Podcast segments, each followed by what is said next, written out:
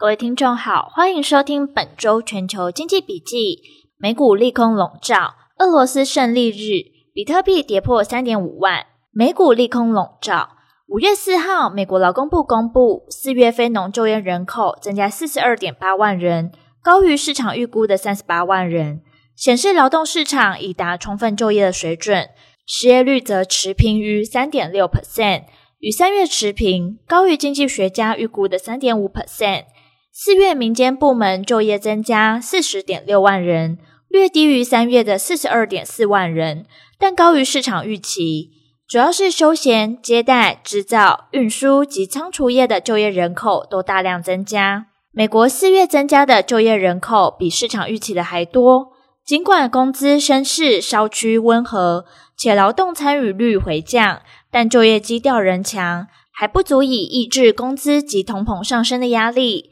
因此，整体而言，就业报告虽然好坏参半，但仍显露美国就业市场的韧性，就业数据稳健，显示劳动市场需求依旧强劲。但比较值得担忧的是，劳参率降到三个月最低点，且二十五到五十四岁主要工作的年龄劳参率也稍降。失业后不愿积极找工作的人数超过五百万人，是二零二零年爆发新冠疫情以来首见。显示劳工的工作意愿下降，劳动市场的供需将更难达到平衡。由于就业报告达成充分的就业，预料美国联准会费的的紧缩计划不变，可能会在六七月至少各升息两码。美国科技股今年的卖压在过去几周持续加重，纳斯达克指数连跌五周，创下近二十年来最久颓势。总计第一季共跌九点一 percent，创下两年来同期最大跌幅，且本季可能跌更重。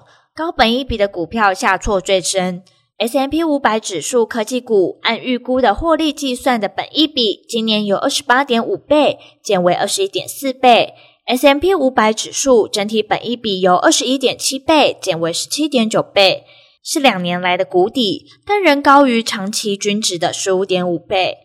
彭博的资讯追踪的数据显示，全球前五百大富豪的资产总值今年来共缩水逾一兆美元，从八点兆美元骤降约七点四兆美元，主要受风险资产遭遇剧烈的抛售拖累。电商巨头亚马逊、轿车业者 Uber、字母级 Spotify 第一季的股票投资损失各自多达数十亿美元，若加上社交媒体平台 Snap、高通。微软及甲骨文这些科技公司上季在股市的投资损失共超过一百七十亿美元。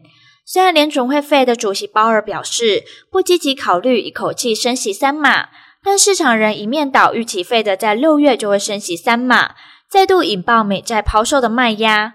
美股债呢双双下挫，美国十年期公债殖利率涨到三点一二四 percent，是二零一八年以来最高的水准。公债殖利率上涨表示价格下跌。五月六号，美元指数盘中触及一百零四点零六，创下十九年半的高点纪录。比特币跌破三点五万。今年以来，比特币的下跌趋势与全球股市的下跌趋势呈现一致的走势。比特币从年初迄今已大跌二十五点五二 percent。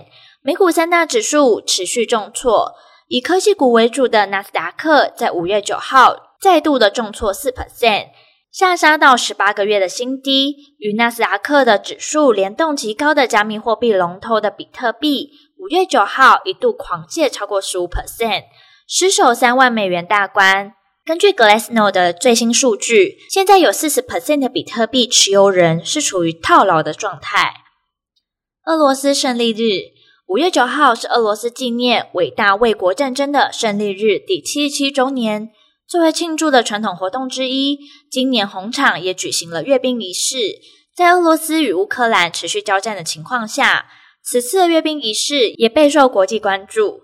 胜利日的起源，一切都要回溯到第二次世界大战。一九四五年五月，德国签署了无条件投降书，向盟军投降。德国正式的投降书是五月八号晚上在柏林附近签署的。德国于当地时间二十三点正式停止了所有行动，但是投降生效时已经是莫斯科的时间五月九号。因此，自一九九五年开始，在每年五月九号举行的纪念胜利日的阅兵式和一系列庆祝活动。